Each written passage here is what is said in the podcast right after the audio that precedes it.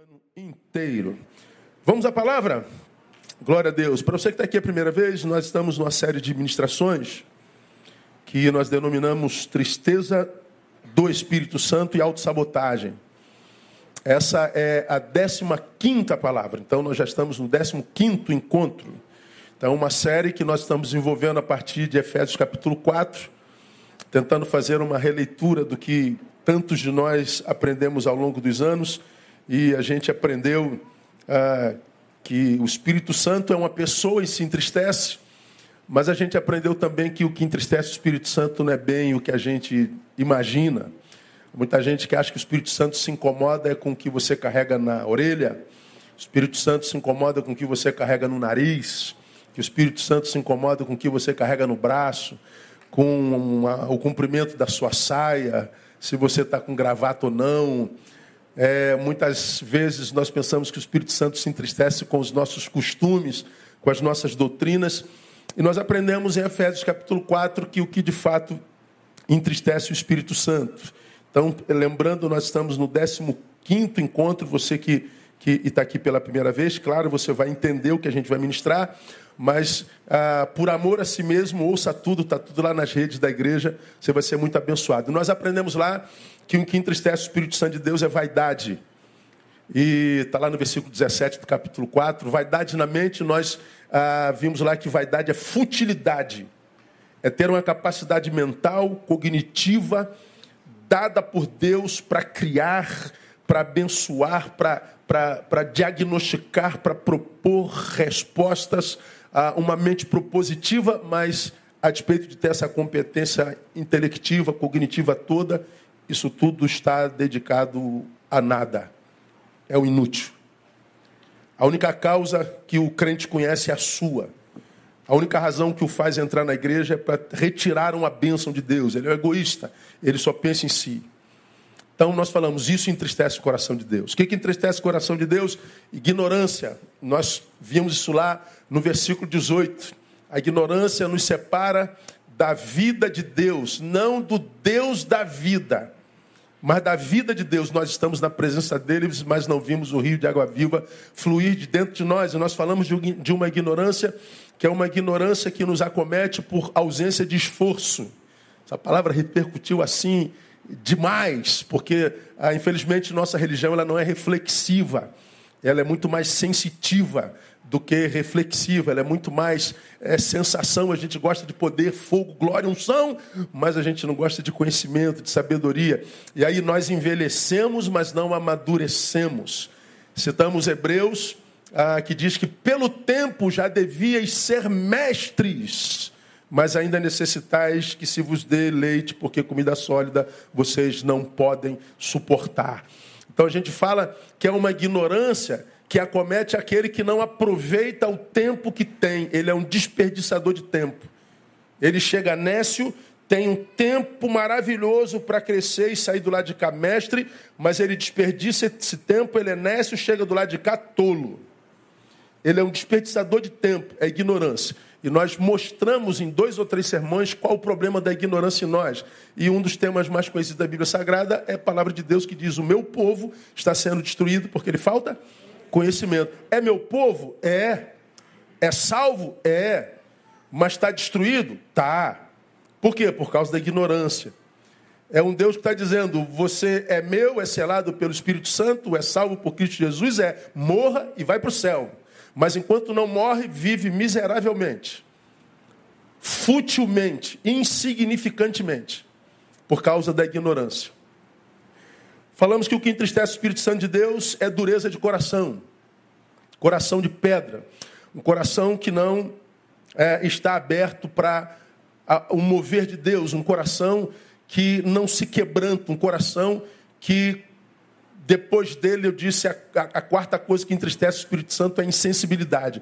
Falamos sobre essa dureza de coração, que é a, a incapacidade que nos acomete, essa incapacidade de vivermos a empatia de vivermos a dor do outro. A única dor que nós conhecemos é a nossa. Por isso, é, vivemos numa geração extremamente frágil, que não suporta antagonismos, baixa resistência à dor. E por que, que tem baixa resistência à dor? porque a dor dele é a única que ele conhece. Quando é que a dor de um homem o esmaga? Quando a dor dele é a única que ele conhece. A dor o esmaga porque a dor o fez um egoísta, incapaz de viver empatia. Isso entristece o coração de Deus, está tudo lá em Hebreus capítulo 4, em, Efésios capítulo 4. Aí nós começamos a, na segunda parte do nosso estudo a compartilhar com os irmãos como é que a gente vence isso. Se a gente foi tocado pela palavra, a gente, nós não queremos entristecer o Espírito Santo de Deus, nós já aprendemos como é que a gente vence a vaidade, e estamos no tópico no qual, como nós aprendemos a vencer a ignorância. E nós aprendemos que para vencer a ignorância, sobretudo, nós temos que quebrantar o coração. Falamos sobre isso detidamente. A partir de agora, eu vou compartilhar com vocês ah, algumas considerações sobre sabedoria e começo a mostrar para vocês como é que a gente adquire sabedoria e por que que tantos crentes, embora desejem a tal da sabedoria, não conseguem. Está tudo na Bíblia. Então eu queria começar com os irmãos lendo uh, Tiago capítulo 3, versos de, de 13 a 17. E fazer duas considerações sobre a sabedoria nesse texto de Tiago.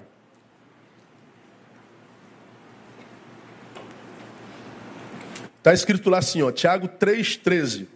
Quem dentre vós é sábio e entendido? É uma indagação. Aí vamos imaginar que alguém responda Tiago, eu sou. É? É. Ele continua. Então mostre pelo seu bom procedimento as suas obras em mansidão de sabedoria. Olha que palavra tremenda, irmãos. Quando a gente pensa em sabedoria, a gente pensa em intelecto a priori, não é verdade? Quem é sábio entre vós? Aí vamos imaginar que vocês levantassem a mão. Eu. Aí, tecnicamente ou pela lógica, eu diria: se você é sábio, é, me diga quanto é 9 vezes 9. Me descreva o que você sabe sobre a teoria das cordas. Me descreva isso, me descreva aquilo, porque a gente acredita que sabedoria é um exercício intelectivo. Mas vem Tiago e diz assim: quem dentre vós é sábio? Ele não diz, não mostre pela sua verborragia ou pela quantidade de informações que você tem, mostre pelo seu bom procedimento as suas obras. Na cabeça do apóstolo, ou seja, na palavra de Deus, a sabedoria está linkada a procedimento e não a blá blá blá. Não a informações apenas. Mas vamos seguir o texto. E mostra as suas obras em mansidão de sabedoria. Mas, se tendes amargo ciúme e sentimento faccioso em vosso coração, não vos glorieis nem mintais contra a verdade. Ele está dizendo: se você se acha sábio, porque tem é, graduação, pós-graduação, mestrado, doutorado, pós-doutorado, mas ele está dizendo: se você tem ciúme amargo, se você tem um sentimento faccioso no seu coração, não se gloria dessa informação toda, não, tá? Porque você está mentindo contra a verdade, você está é, indo contra a verdade. Mas ele continua: essa não é a sabedoria que vem do alto. Essa é terrena, animal e diabólica. Porque onde há ciúme e sentimento faccioso, aí há confusão e toda obra má. Mas a sabedoria que vem do alto é, primeiramente, pura, depois pacífica, moderada, tratável, cheia de misericórdia, de bons frutos, sem parcialidade e sem hipocrisia. Palavra de Deus para o nosso coração. Então, esse texto, irmãos, ele fala de duas sabedorias. A primeira é a terrena, é a sabedoria humana, aquela que a gente adquire nos bancos escolares mesmo, aquela que a gente adquire tirando-a dos livros, exercitando a nossa, a nossa competência psíquica. E como esse texto mostra, essa sabedoria que é intelectiva nem sempre chega ao coração humano e nem sempre malda caráter. Acabei de mostrar para vocês. Essa não é, versículo 15. Essa não é sabedoria que vem do alto, mas é terrena, animal e diabólica. Por que, que é diabólica e animal e terrena? Porque onde há ciúme, sentimento faccioso e há confusão ah, e toda obra má. Ah, mas a sabedoria que vem do alto não é assim. Ele está dizendo, você adquiriu sabedoria, você estudou, você se esforçou, você correu atrás, você foi aprovado, você chegou lá em cima, mas ele está dizendo: que bom que você chegou lá. essa sabedoria, ela é importante para que a gente conviva, para que a gente acenda, para que a gente tenha uma vida mais confortável. Mas ele está dizendo: mas se você tem tudo isso, mas tem ciúme, espírito faccioso, vive em confusão e toda obra má, você está de posse de uma sabedoria que é estritamente humana. E essa sabedoria estritamente humana não necessariamente chega ao meu coração tirando ciúme, tirando espírito faccioso, tirando espírito de juízo, tirando tudo que em mim me contamina e contamina minhas relações. Ela chega no meu cérebro, mas ela nem sempre desce ao meu coração e nem sempre molda o meu caráter. Por isso que a Bíblia diz que ela é humana, terrena e pode ser até diabólica. Porque essa sabedoria ela pode te tornar um soberbo. Essa sabedoria pode te tornar um nojento. Essa sabedoria pode te tornar um tirano. Essa sabedoria ela pode não chegar no teu coração, ela pode não descer até a tua alma, ela pode não moldar o teu caráter e por causa dela você se torna um ser humano pífio. Aí a Bíblia chama essa sabedoria de humana, terrena e pode ser diabólica, mas é sabedoria. Mas tem também nesse texto a sabedoria divina, que é a sabedoria espiritual. Essa sabedoria não se adquire no banco escolar, nem no banco escolar de teologia, tá, ô teólogo? Lá é outra parada. Essa sabedoria aqui, ela é adquirida na intimidade e busca por Deus. Essa sabedoria é aquela que a gente adquire caminhando com Ele todo dia. Essa não é sabedoria que a gente adquire só frequentando templos uma vez por semana. Essa não é sabedoria que a gente adquire por Deus porque a gente ouviu um, um sermão apenas. Essa sabedoria é a sabedoria que a gente vai, vai, vai recebendo da parte de Deus quando nós caminhamos juntos com Deus. Porque à medida que a gente caminha juntos, a intimidade vai crescendo. Quando a gente conhece alguém, a gente ah, ah, conhecia o Charles hoje. Ô, oh, Charles, bom dia. Beleza. Ô, oh, deputado Charles, legal. Bom, a gente almoçou junto, jogou um futebol junto, deu uma rodada de moto e, e tal, e comemos uma picanha lá. Daqui a pouco o deputado sai. E aí, Charles? Ó, a intimidade aumentou. E a gente continua rodando junto, ele vem para a igreja, tu tá, aí daqui a pouco sai o Charles, entra o Charlinho, ó. Tá aumentando a intimidade, não tá? E aí eu descubro que o cara é vascaíno igual a mim. É, cara, não, não, não. Vai, Flamengo? Acabou a amizade, irmão. Acabou a amizade agora. Vamos arrumar outra aqui. Então, eu descubro que o Charlinho é flamenguista, vamos imaginar que eu fosse também, a gente vai para Maracanã junto, tal. Aí, tal, daqui a pouco a gente tem uma discussão. Aí eu falo, ah, tu é um, um. Eu ia falar, mas não posso, não posso falar. Não. Brigamos por alguma coisa, eu deixei de ser bobo, rapaz, seu mané. Pô, aí a gente está quase namorando já, né? A intimidade ela vai crescendo à medida que a gente caminha juntos. Você está aí do lado da sua esposa. Houve um tempo que ela era só um sonho. Tu ficava aqui na, na, na, na igreja, tu entrava ali na porta, procurava onde é que ela estava sentada. Ela está lá naquele canto. Aí você, movido pelo Espírito Santo, sentava lá pertinho. Pai do Senhor, irmã. Ô, oh, Pai do Senhor.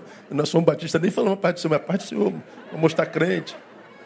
Aí senta, aí antes de sentar, ajoelha a hora. Vai mais crente ainda. Tá. Aí na adoração chora, aí a mulher dá só, pô, cara é crente mesmo, cara. Pô, meu irmão. Seu nome, João, Joana, e tal. Aí pronto, é só isso. Daqui a pouco a hora junto, daqui a pouco vamos tomar um café, daqui a pouco vamos ser o quê, daqui a pouco, pronto, daqui a pouco está casado, virou uma só carne. A intimidade vem à medida que a gente caminha juntos. E não há como ter intimidade se encontrando com aquele a quem a gente quer conhecer uma vez por semana. Não há como ter intimidade com Deus ouvindo uma vez por mês, abrindo Sua palavra uma vez a cada 15 dias. Nós precisamos ter uma jornada de caminhada com Ele, de intimidade. A intimidade vem à medida que a gente anda junto. Por isso que há entre nós pessoas que tem primário. Tem pessoas que não sabem ler e são de uma sabedoria divina maravilhosa. Aí você fala, pô, pastor, minha avó. Minha avó era uma mulher que não sabia ler, iletrada, mas era de uma sabedoria. Meu, meus irmãos, tudo pós-doutores, quando queria conselho, ia com a minha avó. E de onde vem essa sabedoria da, da, da, da, da avó? Andando com Deus. É aquela gente que, que, que às vezes a sabedoria exala tão poderosamente que ela só está do lado, a gente já sente que algo está acontecendo na gente. Dispensa a palavra. E às vezes o conselho que vem é um conselho tão simples, tão simples, mas porque vem batizado com o divino, aquela palavra simples gera um, um poder tão grande em nós que um filósofo que pudesse descrever de uma forma técnica e filosófica não conseguiria gerar em nós. É dessa sabedoria que Tiago fala agora aqui. Essa sabedoria aqui é uma sabedoria que necessariamente chega ao coração e molda o caráter, diferente da primeira. Aí ele define lá no versículo 17: Mas a sabedoria que vem do alto é primeiramente pura, depois pacífica, moderada, tratável, cheia de misericórdia, de bons frutos, sem parcialidade e sem hipocrisia. Então ele está dizendo: quem é dotado dessa sabedoria, ele vai necessariamente desenvolver tais virtudes pureza, um espírito pacífico, vai ser um pacificador, vai ser moderado. Ele vai ser tratável, ou seja, alguém que escuta, alguém que, que ouve, cheio de misericórdia e de bons frutos. Ou seja, essa sabedoria divina, ela é, é diferente da primeira. Ela mexe com o caráter. Ela mexe com o coração. Ela muda nosso modus vivendi. Agora, uma não anula ou exclui a outra. Ela, ah, pelo contrário, elas se locupletam. É muito bom quando a gente sabe da sabedoria da vovó, que quando a gente precisa do conselho dela, a gente corre lá para o barraquinho dela e ela tem um conselho maneiro para dar para a gente. Mas é muito legal quando você pega um homem letrado, uma mulher letrada, estudada, que tem competência intelectiva e cheia de virtude de Deus porque ele vai poder fazer uma leitura do seu tempo, da sua geração, e vai poder ser muito mais útil a Deus. Não vai ser só a, uma bênção para o netinho, para o filhote. Vai ser uma bênção para a sua geração, vai ser uma bênção para as nações. Então, o, o ideal divino é que nós busquemos ambas as sabedorias. Porque é, é possível uma pode ser só teórica, cerebral, pergunta e resposta, papum, papum, papum. E depois disso, não, é um inútil. É um parasita. E o outro, eu sou da prática, então tem que fazer, eu faço, meu coração é muito bom. Só que hoje, até para fazer o bem, a gente tem que ter sabedoria. Porque o bem, se feito de forma errada, pode atrapalhar alguém. Né? Falei aqui quando a gente falou sobre ignorância, aí você tem um filho que acorda às 11. Não arruma quarto nunca. Aí mamãe, Joãozinho, arruma o quarto. Aí Joãozinho, vou arrumar. Passou um dia, dois dias, três dias. Você chega lá, está o sapato em cima do, do armário, a cueca pendurada na televisão, um fedor desgraçado já está cheio de carrapato. E você diz, você vai arrumar seu quarto, seu quarto. Aí não arruma, Joãozinho não arruma, ele é um parasita danado. Aí ele volta numa determinada noite, depois do décimo dia de sujeira, o quarto está limpinho. Ô oh, mamãe abençoou o filho, abençoou mesmo? Não. Alimentou o seu parasitismo, a sua vagabundagem. Esse bem não faz bem. Deixa o carrapato comer ele. Deixa a pulga tirar o, o, o, sono dele. Mas, pastor, tadinho, vai ficar todo picado. Essa, é, é, essa, essa mordida do carrapato vai abençoá-lo. Está entendendo o que eu estou falando? Não? Então, de repente, você está do lado de uma mãe e fala assim: mãe, dá mole para seu filho, não. Fala para ele: não dá mole para seu filho, não. Que é brincadeira, não. Varão, dá uma cutucada na tua esposa, aproveita, mané.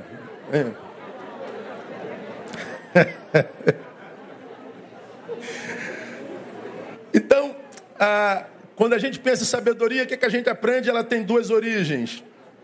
Segundo, a, a humana se visibiliza pela quantidade de informação revelada. Mas a divina se visibiliza pelos frutos demonstrados no caminho pelos procedimentos. Acabei de falar. Terceiro, elas podem ser confundidas. Preste atenção nisso. É comum falarmos assim, ó, fulano, fulano é um, é um, é um homem de Deus, fulana é uma mulher de Deus, é um homem maravilhoso, uma mulher maravilhosa, é muito sábio. Muito sábia essa mulher. Como eu gosto de ouvir esse homem, como eu gosto de ouvir essa mulher, muito sábio. Ok.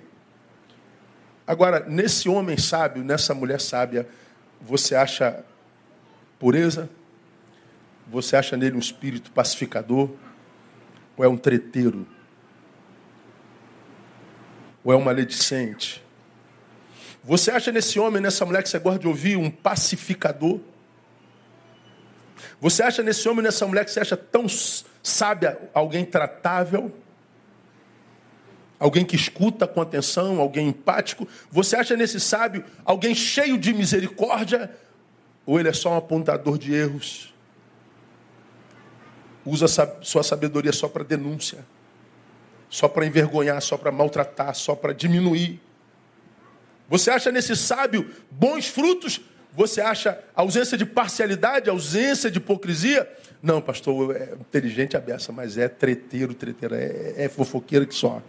Essa sabedoria não é divina. A sabedoria divina, ela vem cercada de fruto. É o que diz Romanos 1, 22, a respeito desses que não têm fruto na sua sabedoria. Romanos 1, 22 diz assim: dizendo-se sábios, tornaram-se estultos, tornaram-se soberbos, tornaram-se é, é, é, pessoas que perderam a escuta, tornaram-se pessoas ruins, ah, dizendo-se sábios. Portanto, irmãos, para que ah, para adquirirmos essa sabedoria que, enquanto ausência entristece o Espírito Santo de Deus, nós precisamos desenvolvermos-nos integralmente. Eu preciso dessa sabedoria intelectiva, que é a que eu adquiro através da mente, da ação humana, da sabedoria terrena, mas nós precisamos de pôr alma nisso também, que é a sabedoria divina, e nós precisamos até de sabedoria corporal, que é onde as duas se encontram e através de onde elas se manifestam. Então, quando a gente fala que a gente quer vencer a ignorância que entristece o Espírito Santo, nós temos que nos desenvolvermos integralmente. Aí nós vamos entender o grande mandamento, é, onde Jesus fala, Marcos registra, Marcos registra em 12,30, quando ele diz assim: ó, Amarás, pois, ao Senhor teu Deus. Olha só, olha só, de todo o teu coração, ou seja, com todo o teu amor, com todo o teu sentimento, de toda a tua alma, com a tua transcendentalidade, com a tua espiritualidade, com o teu, teu teu, teu, teu, teu divino, de todo o teu entendimento, ou seja, com a tua razão e com todas as tuas forças, corpo, coração, alma, entendimento, força. Quando nós nos dedicamos assim, a sabedoria vem. Então a sabedoria não é um exercício só intelectual, mas também não é só um exercício espiritual. São duas origens. Para alcançarmos isso, nós precisamos reaquecer espiritualmente nossos corações. E para quem não se lembra disso que eu ministrei, quando eu falei sobre precisamos reaquecer coração, nós citamos lá, porque o temor do Senhor é o quê? O princípio da sabedoria. E eu só temo se eu o conheço. E esse temor não é medo, é reverência. E para eu reverenciar ao Senhor, para que eu queira conhecer o Senhor, o meu coração tem que estar aquecido. Eu não começo no caminho da sabedoria através do exercício intelectivo, mas do coração e da alma. Isso é importante que se fale. Aí eu sei que de repente algum de vocês estão dizendo assim: pô, pastor, então não é para qualquer um, não. É para qualquer um que se esforce para isso. Então, para que a gente tenha sabedoria, primeiro a gente tem que querer muito. Porque se não quer muito, não terá muito de Deus. Vou contar a vocês uma, uma, uma, uma história que eu já contei aqui 1136 vezes. Ou 1137, alguma coisa assim. Mas tem gente que está aqui pela primeira vez, né? Você não está aqui pela primeira vez? Então tu vai ouvir. Mas se me ouve pelas redes, já ouviu também. Então. Doutor Jairo, o, o mestre estava sentado na beira de um rio. Quem já ouviu essa história? Ah, olha. Seu discípulo sentado aos seus pés. Mestre, o que, que eu faço para encontrar Deus? Lembra disso? O mestre não respondeu nada, jogou o cara dentro do rio. Ele afundou quando ele ia sair da água, o mestre segurou a cabeça dele dentro da água, segurou, ele se batia, se batia, se batia, querendo sair da água, se batia, se batia, se batia. O mestre segurou perversamente. E quando o moleque já não estava aguentando mais, o mestre soltou. Ele veio à tona. Aquele ar salvífico, né? E quando ele respira, o médico afunda ele de novo. E segura, segura, segura, segura, segura. Quando o moleque não está aguentando, o mestre solta.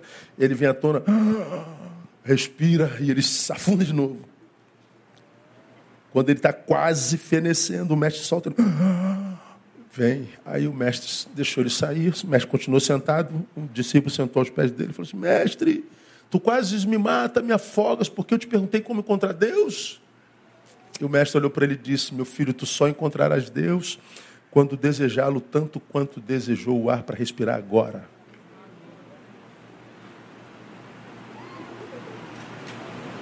Dá para entender, não?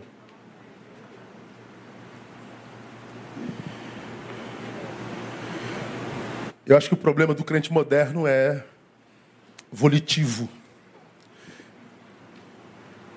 Tem a ver com nossa vontade e nossos desejos. Nós não desejamos tanto quanto dizemos desejar. Se a gente desejasse tanto, nós buscaríamos mais. Concorda comigo, minha igreja, meu ou não? E se nós fôssemos fazer uma meia-culpa, um culto de confissão, eu acho que todos nós, a começar de mim até o, o irmão que está encostado lá na parede, lá no fundo, nós acho que concordaríamos que a nossa vida de oração está muito aquém daquela que poderia ser. Concorda comigo ou não? A gente deveria orar muito mais, não deveria? A gente deveria ler muito mais a palavra de Deus, não deveria? Mas a gente não faz, a gente vem para a igreja.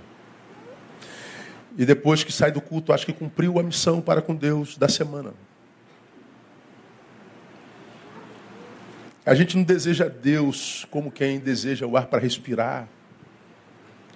E aí, tanto do que Deus gostaria de fazer em mim, você e nós, isso não acontece não por causa de Deus, mas por causa de nós. Pelo tempo já deviam ser mestres. Essa palavra para mim, irmãos, ela é muito, ela é muito forte, porque você se lembra que quando eu ministrei aqui, se eu sou um nécio, nasci agora, um novo convertido, e o tempo vai passando, se eu aproveito o tempo, se eu busco como quem deseja Deus de fato, de verdade, eu saio do lado de cá um mestre. E a graça disso que como mestre eu produzo, eu reproduzo o que em mim fizeram. Então, se eu estou reproduzindo o que em mim fizeram como mestre, estou melhorando o planeta. Mas se eu desperdiço esse tempo, chego de, do lado de cá um tolo, o problema é que o tolo também produz. O fútil também produz. O boçal também produz. O ignorante também produz. Então, ele se reproduz a partir do desperdício que fez do tempo. Aí nós chegamos num presente, um chega mestre, outro chega fútil. Aí nós vemos a qualidade diferente, a diferença de qualidade de vida de um para o outro. E aí, geralmente, o tolo diz: por que, que Deus me abençoa? Por que, que abençoa ele mais do que a mim? Deus faz acepção de pessoas. É, Deus tem filhos prediletos. A gente sabe que não tem. O problema somos nós. Somos nós. Então a gente precisa desejar isso. A gente precisa se esforçar um pouco mais se é que a gente quer de fato de verdade. Né? Agora vamos avançar um pouquinho. Como, pastor? Vamos tecnicamente, como é que a gente adquire essas sabedorias que estão aí? Quero ler com vocês Provérbios 8, 17, que é um texto que todos nós conhecemos. Esse texto é um texto no qual o Salomão foi usado por Deus para escrever, e muitas vezes nós lemos esse texto como sendo é, uma palavra dita de Deus para nós. O texto diz assim: Eu amo aos que me amam, e os que diligente me buscam, diligentemente me buscam, me acharão. Em outras versões, eu amo os que me amam, e os que de madrugada me buscam, me acharão. Essa, essa versão está furada que está aí. Então, eu amo os que me amam, e os que diligentemente me buscam, me acharão. Ou eu amo aos que me amam, e os que de madrugada me buscam, me acharão. Aí a gente geralmente lê esse texto como sendo Deus falando. Não, se você ler o texto do capítulo 8, você vai ver que é como se a sabedoria estivesse falando. Não vou ler o capítulo todo porque a gente não ganha tempo. Mas é a sabedoria dizendo, é a sabedoria dizendo para mim, é sabedoria dizendo para você o seguinte: eu amo aos que me amam. E os que de madrugada, os que diligentemente me buscam, me acharão. A sabedoria como que se personificando, dizendo para mim e para você: eu amo aos que me amam e os que me buscam me acharão. Então, como é que a gente, à luz desse versículozinho, irmãos, a gente pode adquirir sabedoria? Primeiro, acredite que ela está acessível a qualquer um. Me acharão. Ponto. Isso é palavra de Deus. Quem me busca, me acha.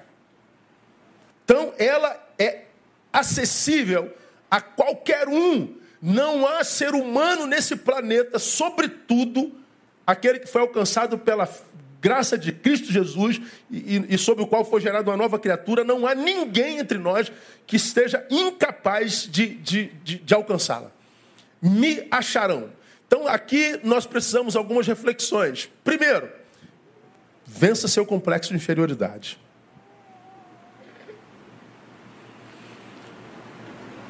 Eu sei o que é complexo de inferioridade.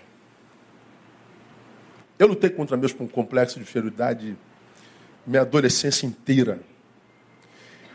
E eu afirmo a vocês, ainda tenho em mim grande parte desse complexo manifesto. E me atrapalha de vez em quando. E às vezes o complexo de inferioridade é tão grande que aquele que tem complexo de inferioridade nem tem coragem de falar que tem complexo de inferioridade. E quase sempre ele se esconde atrás de um complexo de superioridade. Quem é da psicanálise aqui sabe o que eu estou falando. Aquele camarada que bate no peito, eu sou tal, eu sou a cereja do bolo. Complexado. Conhece alguém assim? Complexado. Ele vive de autoafirmação se autoafirmando o tempo inteiro, o tempo inteiro se autoafirmando. Tu compra um carro, o carro dele é melhor. Tu, tu leu dois livros da Bíblia, ele leu três.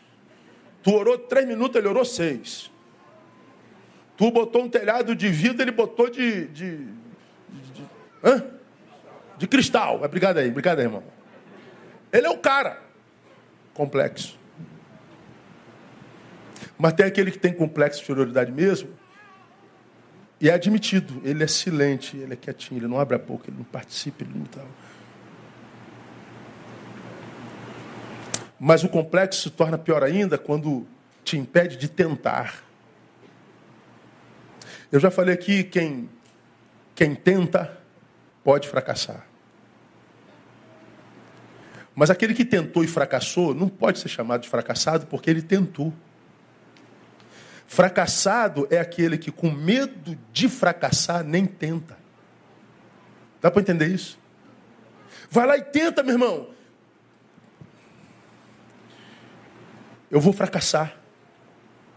Ele botou na cabeça que vai fracassar. Ele botou na cabeça que é maior do que ele. Ele botou na cabeça que isso não é para ele. Ele botou na cabeça que isso não está ao alcance dele.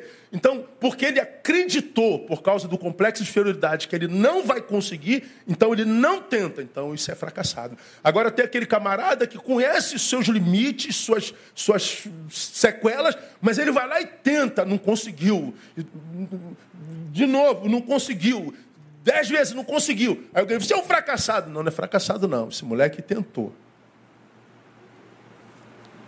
E ele vai conseguir, mais cedo ou mais tarde, irmão. Porque ele pode não ter conseguido aquilo, porque não é aquilo que Deus tem para ele. O que Deus tem para ele é aquilo. Então não pode chamar de fracassado alguém que tentou. Fracassado é aquele que com medo de tentar, de fracassar não tenta. E o complexo de inferioridade, ele é danado para fazer isso no ser humano. Se eu fosse perguntar aqui, quantos de vocês têm complexo de inferioridade? Pô, você ia ver, você ia se assustar. Porque todos nós carregamos um quesinho de complexo de inferioridade, ou seja, uma visão equivocada a respeito de nós mesmos. É um distúrbio do olhar interno. Eu diria que é um distúrbio de olhar do self. Então, se o texto diz: me acharão, a primeira coisa que nós precisamos entender, nós precisamos vencer o nosso complexo de inferioridade, ou seja, acredite no seu potencial. Acredite no que Deus disse através da boca de Paulo, quando Paulo disse: Posso todas as coisas em quem? Naquele que me fortalece. Vamos juntos, fala forte. Posso. Todas as coisas naquele que me fortalece. Posso ouvir só as mulheres, bem forte, meninas? Posso Varões, bem forte, vamos lá. Posso todas as coisas naquele. Agora, para derrubar esse santuário juntos. Posso todas as coisas naquele que me Quem acredita, aplauda bem fortão aí ao Senhor. Eu posso. Bota na tua cabeça. Você pode. Eu posso. Mas, pastor, eu tentei mil vezes. Tenta a milésima primeira. Ou tenta olhar para outra direção, porque o Senhor, de repente, não te deu vitória, porque não é ali o teu lugar. Você está sonhando errado. Você pode. Vença o seu complexo, acredite no seu potencial. Por algumas razões você deve acreditar no seu potencial. 1 Coríntios 1, de 5 a 7, diz assim: Porque em tudo fostes enriquecidos nele, em toda palavra e em todo conhecimento Assim como o testemunho de Cristo foi confirmado entre vós. De maneira que, olha só, irmão, nenhum dom vos falta enquanto aguardais a manifestação de nosso Senhor Jesus Cristo.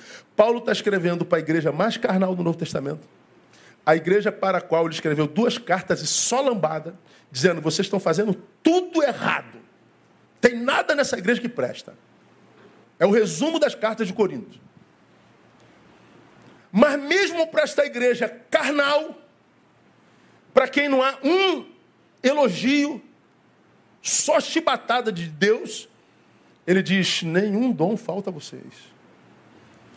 Toda a igreja de Corinto, independente da qualidade, da carnalidade dela, essa igreja está suprida com todos os dons, todas as capacidades que o Espírito Santo libera sobre qualquer igreja, liberou inclusive sobre a igreja de Corinto. Sabe o que, é que ele está dizendo? Ninguém naquela igreja pode dizer, eu não tenho nenhum dom. Todo mundo tem um dom. Você tem um dom, irmão. Você tem um talento de Deus. Você, portanto, tem uma capacitação de Deus.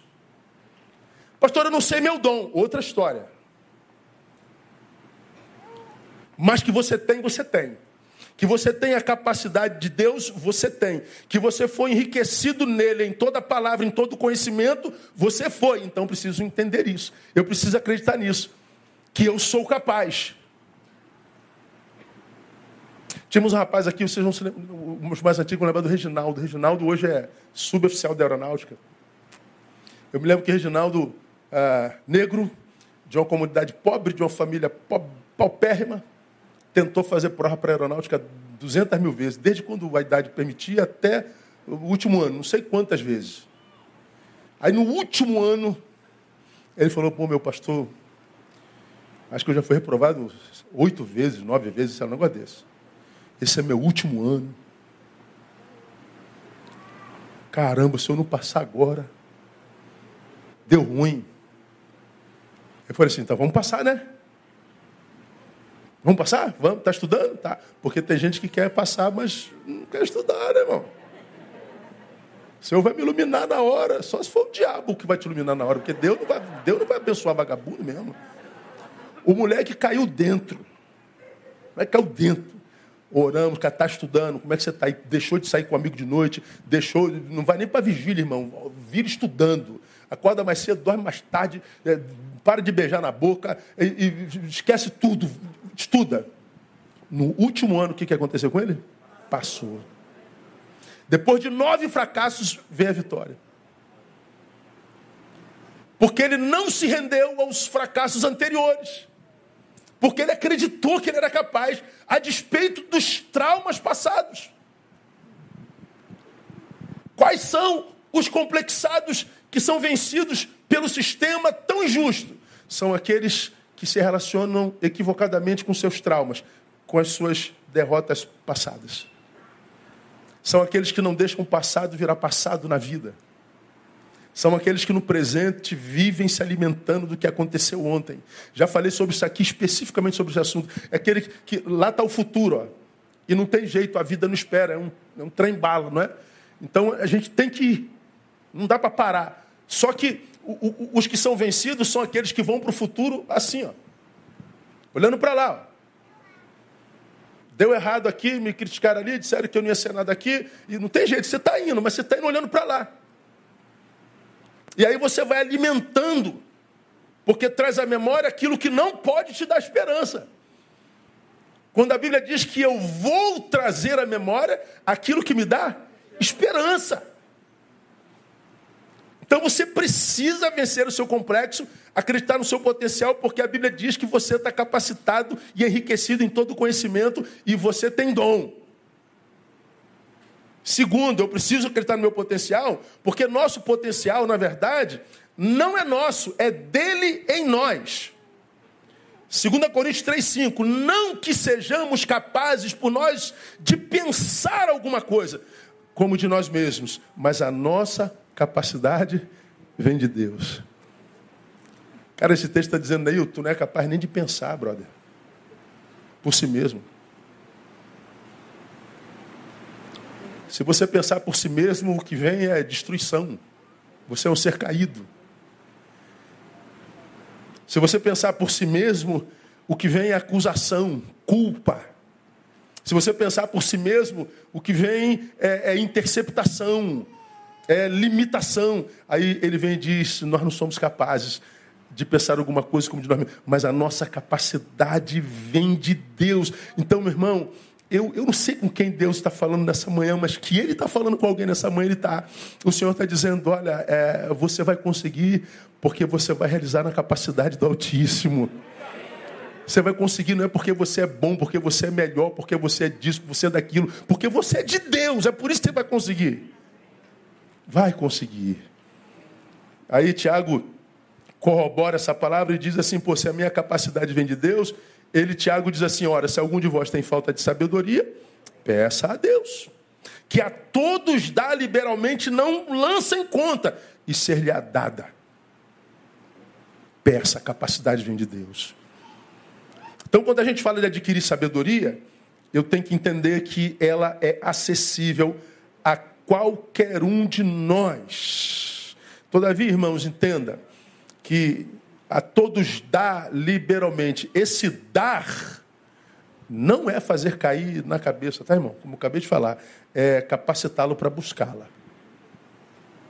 Tem que tem que abrir mão de alguns prazeres, irmão, para estudar, para trabalhar, para ler, para orar, para buscar. Hoje nós vivemos nesse tempo hediondo, é, é o hediondo também, mas eu ia falar hedonista onde a gente corre atrás do prazer, é prazer, prazer, prazer, só quer sentir, sentir, sentir, sentir. A gente abre mão do dever, a gente abre mão do que a gente mais deseja na vida por aquilo que a gente mais deseja no momento. A gente troca o futuro inteiro por um hoje que tem horas. Então, para você que é jovem que está aqui, meu brother, você tem a juventude inteira para curtir, mas tu quer um bizu de um velho maneiro? Ah, a curtição que vem depois da adolescência é muito melhor. Porque se você usa a sua adolescência que passa vapt-vupt, tu vai dormir hoje, amanhã tu já está velho. Se você usa a sua adolescência, tá certo, vai, vai namorar, vai jogar um futebol tal. Mas lembra que você vai ser adolescente só por dois, três, quatro anos, estourando por aí. Na tua adolescência, papai paga cueca, paga calcinha, papai paga tênis, papai paga tudo tal. Quando você faz 18 anos, começa o litígio, mané. Ô moleque, vai trabalhar não, moleque? Vou ficar comprando cueca para tua vida inteira? Aí depois meu pai mudou. Não, não, teu pai não mudou, não. Teu pai está esperando um homem brotar daí. Alguém que banca a própria existência. Então pega a tua adolescência, vai estudar, cara. Larga esses teus brothers que vivem de bobeira na rua para lá e para cá fumando maconha, querendo impressionar menininhas, vive de, de, de mentira de Instagram, dando de, de, garanhão, de pegador, de pegadora. Vai estudar, escuta teu pai, o chato do teu pai é chato da tua mãe. Estuda, que aí quando você chegar com 20 anos, 25 anos, você já tem teu dinheirinho, cara. Aí você já vai poder ter o teu carrinho, quiçá. E aí você já vai poder é, namorar aí com um carrinho. Vai ter dinheiro para comer uma pizza, um podrão aqui no, no, no, campo da malha. Você vai poder tirar onda. Agora, se você joga a tua adolescência fora, vai chegar aos 25 sem nada, como acontece geral hoje. O mercado de trabalho começa a se fechar, aos 30 você já está velho para o mercado de trabalho. Aos 35 você é quase um idoso. E aos 40 você está deprimido. Porque você olha para trás e a juventude diz: E aí, mané? Fez o que com a tua juventude? Conta aqui pelas milésima, centésima, trigésima nona vez uma história. 42 anos, o cara, Charles, entra no meu gabinete. Pô, pastor, estou muito chateado com Deus. Aí quando o cara começa a falar que está chateado com Deus, cara, assim, para mim já dá ruim, assim. Por quê, irmão? Porque Deus não me abençoa, Deus não me abençoa, não abre porta. E outra, pastor, estou chateado com a igreja também. Betânia, Betânia é, é muita falsidade nessa igreja. Poxa, os empresários não, consigo arrumar um emprego, os empresários da igreja não dão emprego, e não, não, consigo nada, e não sei o quê, e estou chateado com o senhor também, né, pastor? Eu falei, meu Deus do céu, cara, está chateado com todo mundo. Que eu não consigo oportunidade, não sei o quê. Quantos anos tem, brother? 42. Eu falei assim, tu é formado no quê? não, não sou formado em nada não, pastor. Tá. Tu fez qual curso profissionalizante no Senai, no Senac? Tu é profissional de quê? Não, eu não, eu não fiz nenhum curso, não. O que, que você sabe fazer na vida? Ah, eu faço um pouquinho de cada coisa. Ou seja, não, faz um monte de coisa mais ou menos e nada é excelente, é isso mesmo? É. E tu quer o quê? Onde você estava quando você tinha 18 anos de idade? Onde você estava quando tinha 20, 22? Ah, professor, como é? Eu, 18 anos, tá aí pegando as menininhas. A mãozinha dele me traumatizou, cara, essa, essa mãozinha dele. Ah, me deu uma raiva. Aí eu, eu tava pegando as menininhas. Ah, tu tava pegando as menininhas. Então tá. E, e, agora tu quer o quê? Tu quer ser presidente de Furnas? Tu quer ser presidente da Petrobras? O que, que você quer? Agora a vida tá te pegando, né, irmão? Agora a vida tá te pegando. Ele levantou e falou assim: pô, eu vim aqui para o senhor me dar uma moral, o senhor está acabando comigo. Eu falei: não, não estou acabando contigo, cara, eu estou te trazendo para real, cara. Eu estou te trazendo para a realidade, se enxerga, irmão. Você não pode ser presidente de Furnas. Vende refrigerante no sinal, que é um trabalho digno. Vai capinar um terreno, é um trabalho digno. Vai fazer biscate. Quantas pessoas vivem dignamente de biscate? Alguns de vocês foram criados e educados por um pai que trabalhava com biscate. Sim ou não? Pois é. Mas não estou chateado com Deus, com a igreja, com o pastor, com o cachorro, com o papa, com todo mundo. Então pega sua juventude, sua adolescência, vai estudar. Sai dessas espiritualidades que tem culto de segunda a segunda. Às 10, 12, 14, 16, 18, 20, às 22 começa a vigília e você diz que está buscando o Senhor. Só que o tempo está passando.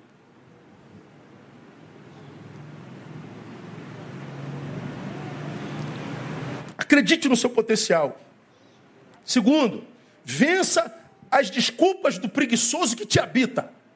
Irmão, há um demônio da preguiça em você. Todo irmão. Eu vou dizer mais: esse demônio da preguiça não é demônio, é humano. Fala a verdade, irmão. Diz que ele não baixa na gente assim de vez em quando. Baixa ou não baixa, Hércules? Irmão, tem dia que eu tô com todos eles nas costas, assim, que eu não.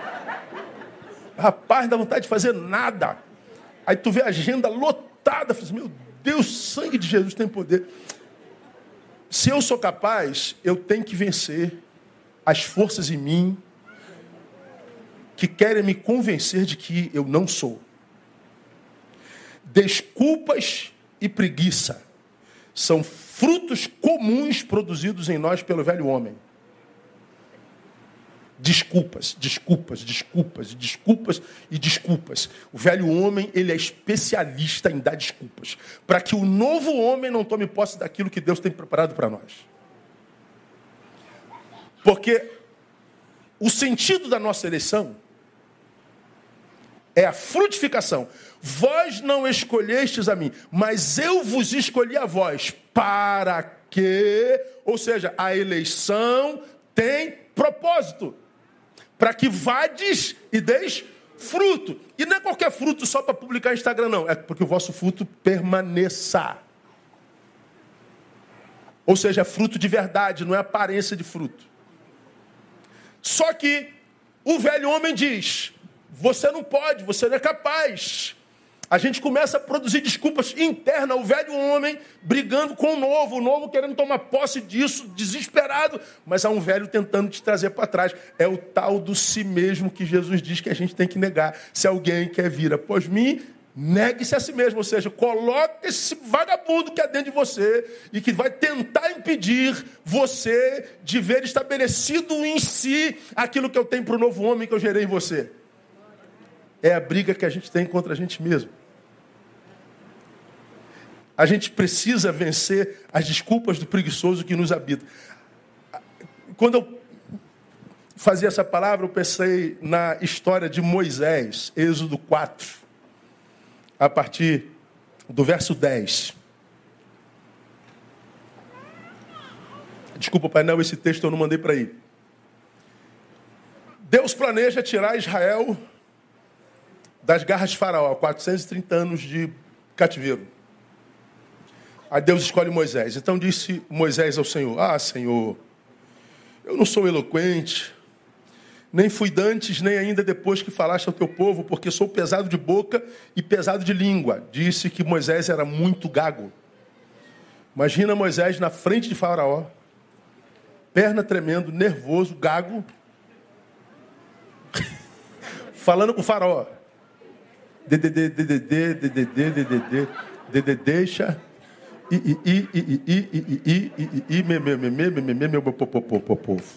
Imagina, ia ser comédia. Aí o que, que ele faz? Ele tem uma incumbência gigante e joga na cara de Deus a desculpa, olha, não posso, sou gago. Aí Deus, ih, rapaz, eu nem pensei nisso, né? Gago não presta para nada. Pô, tu sabe que eu não sabia desse teu defeito, cara? Você imagina Deus pensando isso a teu respeito, irmão?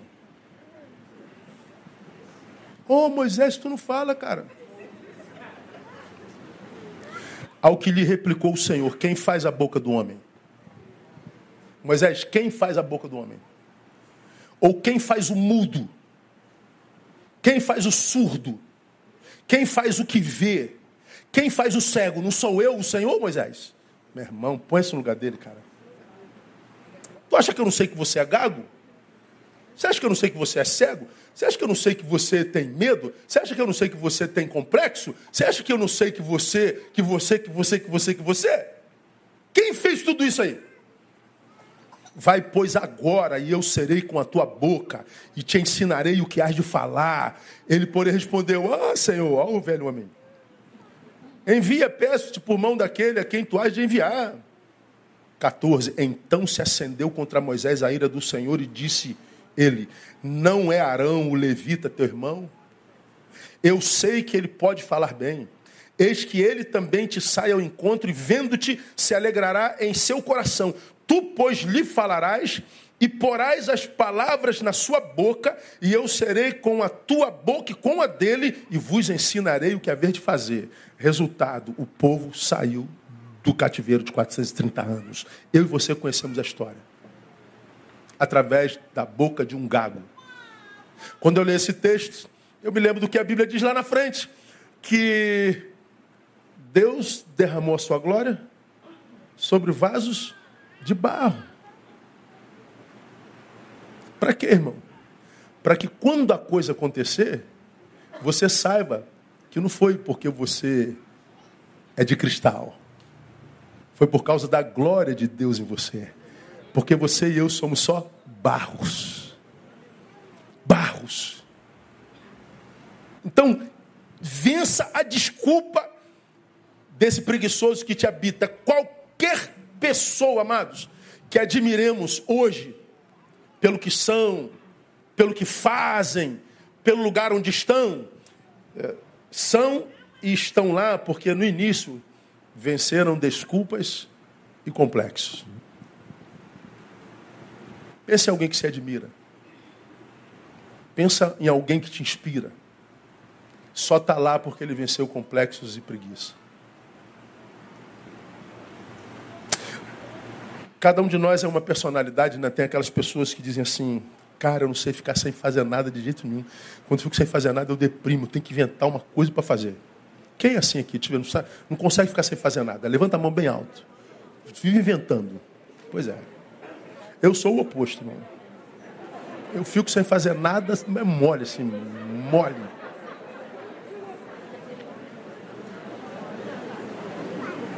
Assim, ociosidade fácil. Mas lembra que eu falei sobre ociosidade? Eu sou da reflexão, não sou braçal. Como eu já falei, me bota dentro do meu gabinete que tem um bilhão de livros. Me dá café. E Andréia, eu passo seis meses sem ver ninguém na minha vida. Sinto falta de ninguém, não.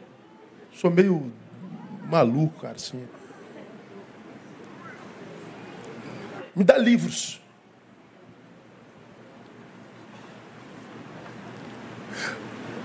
Mas se a ociosidade me pega, eu confisco o meu futuro. Porque a nossa produção é semente. Eu compartilho uma água aqui com a Tânia. Amanhã quem vai estar com sede sou eu. Deus vai usar alguém para me devolver essa água. Mas se a Tânia morre de sede por causa de mim, porque eu fui ocioso, eu vou morrer de sede lá no deserto da vida, lá. Ó. A ociosidade é uma possibilidade, mas não deveria ser uma possibilidade desfrutada. Porque é autossabotagem. Então, a pessoa que você admira, ela venceu a vontade de ser ocioso. Ela venceu a vontade de se entregar à preguiça. Ela venceu o estrondo das vozes que diziam, vozes internas que diziam para ela que ela não poderia. Ela foi lá e fez. Desculpa e preguiça são assassinas de sonhos. Anota essa frase aí. Desculpas e preguiça são assassinas de sonhos. Elas caminham nos berçários de sonhos buscando matar os seus embriões, matar o sonho no embrião.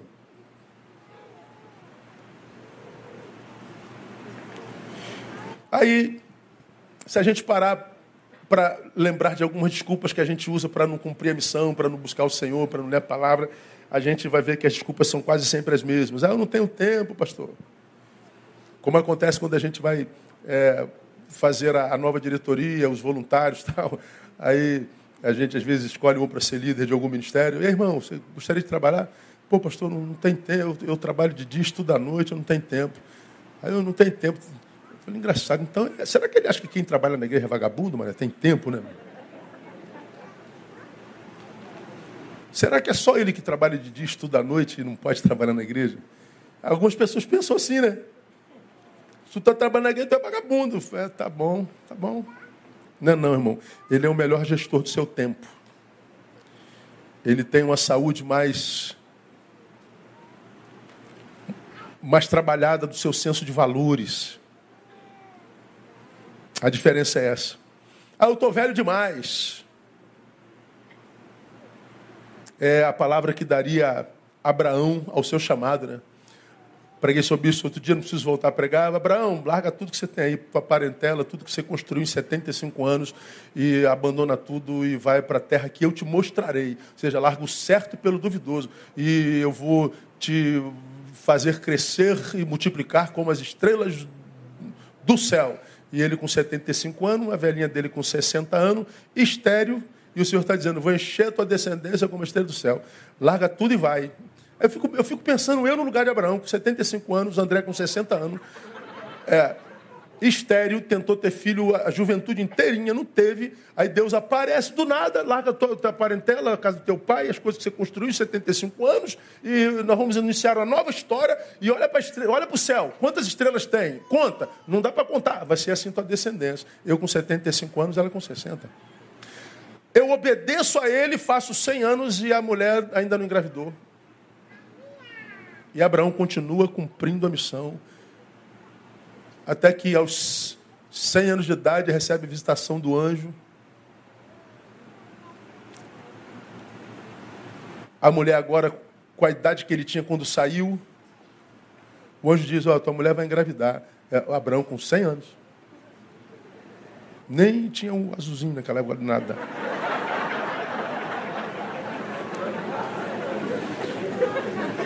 Os anjos estão falando com, a, com Abraão. Sara está atrás da porta ouvindo, diz o texto. Hoje não acontece mais isso, a mulher atrás da porta ouvindo nossa conversa. Mas naquela época, a mulherada ficava atrás da porta. Eva riu. Eu vou engravidar Eva, Eva não, Sara. Eva é mais velha um pouquinho, né? Sara riu. Ah, eu vou engravidar. Eu vou engravidar. Ela não acreditou. Você acreditaria? Nem eu, irmão. Engravidou ou não engravidou? Você não é velho, irmão. E mesmo que seja, a Bíblia diz que os velhos terão sonhos. Você pode ser velho, mas pode abençoar com a sua experiência, com seu conselho, com seu sorriso, com a sua presença. esforce-se. Vamos terminar? Eu amo os que me amam e os que de madrugada me buscam me acharão. Estou falando a uma hora e cinco. Ninguém dormindo, né, gente? Que coisa maravilhosa. Ou tem umzinho, não tem umzinho dormindo, tem umzinho. Te vi, mano. Uma pessoa dormindo. É, que feio, irmão. Que feio. Aleluia. Busque desenvolver uma relação afetiva com a sabedoria. Eu amo aos que me amam. A sabedoria ama, ama a sabedoria também. Busca uma relação afetiva com ela. Como fazer isso, pastor? Seja menos sensitivo, seja mais analista, seja mais racional.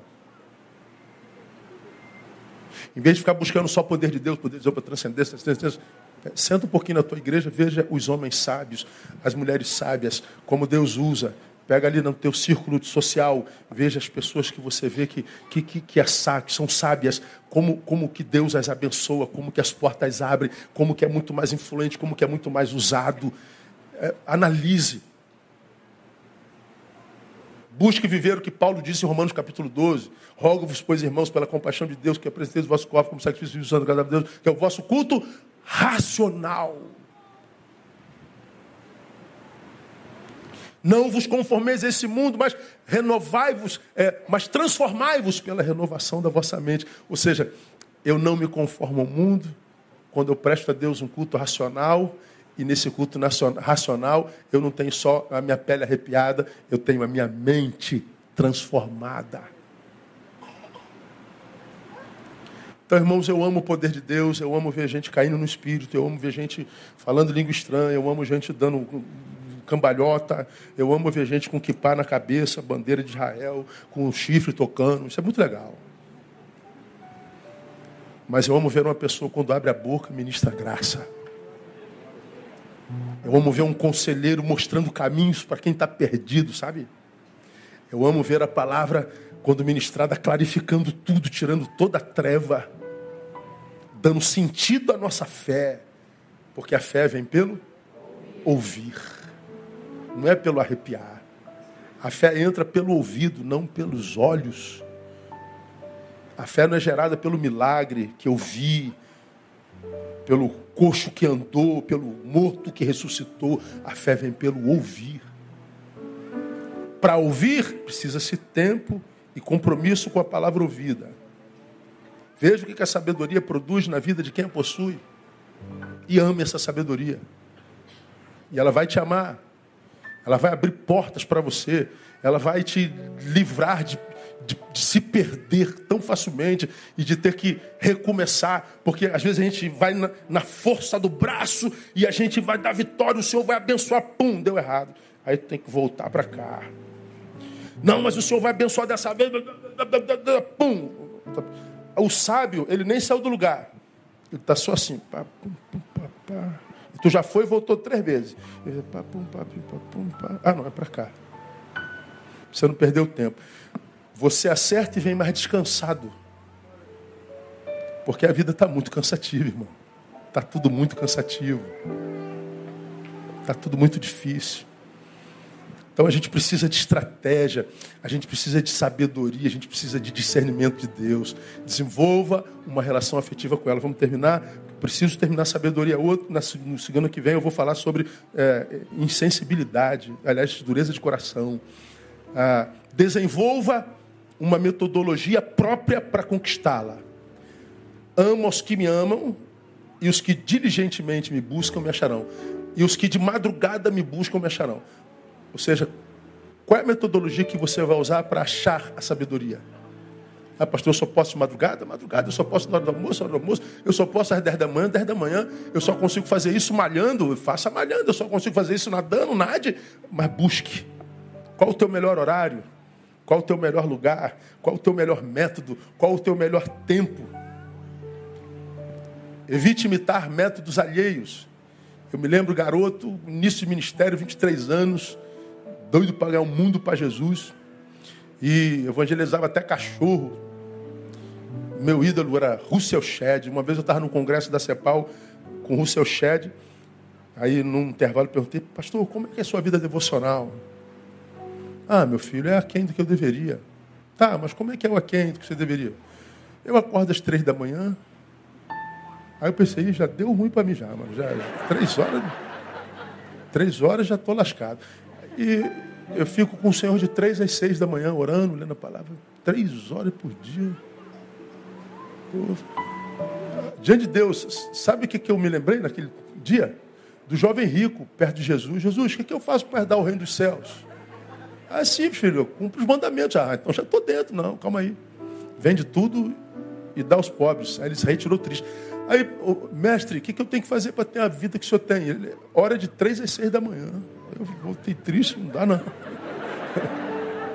Esse método é o dele, não é o meu. Tem gente que é da madrugada, tem gente que é da tarde, tem gente que é da noite. Tem gente que é do sol, tem gente que é da, da sombra, tem gente que é da montanha, tem gente que é do mar. Quem é você? Acha o teu método, irmão. Meu pai dizia assim quando ele dava uma missão difícil. Mas pai, não dá para fazer isso não. Ele disse, você não nasceu quadrado, vire-se. Dá teu jeito. Quem não quer, acha uma desculpa. Quem quer, acha um jeito. Por isso que quando a gente ora aqui, eu peço a Deus é fome, irmão. Porque o pão ele é. Quem tem fome acha o pão que ele é. A gente pede a Deus é sede, porque ele é a água da vida. E quem tem sede acha a água da vida. E que Deus te abençoe com fome e sede. Que Deus nos dê graça para que a gente possa buscar esse Deus que é muito falado, mas muito pouco achado na vida dos cristãos hoje. Que a gente acha essa sabedoria que é muito autopropalada, mas que a gente não vê nos procedimentos de mansidão, de pureza, de pacificação. A gente está sempre brigando, é briga todo, todo meu Deus, que tempo chato é esse? E a gente perdendo tempo. Um tempo que a gente não tem. Que Deus abençoe você, meu irmão, minha irmã, minha igreja amada, querida. E que te dê a graça de te ver faminto e sedento da sabedoria de Deus, porque ela é vida para o nosso coração. Aplauda Ele vamos orar. Vamos embora.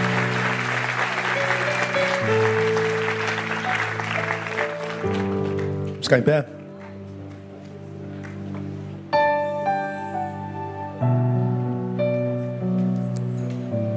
Vamos cantar a música da, da, da, campanha de novo, vamos encerrar com ela de novo.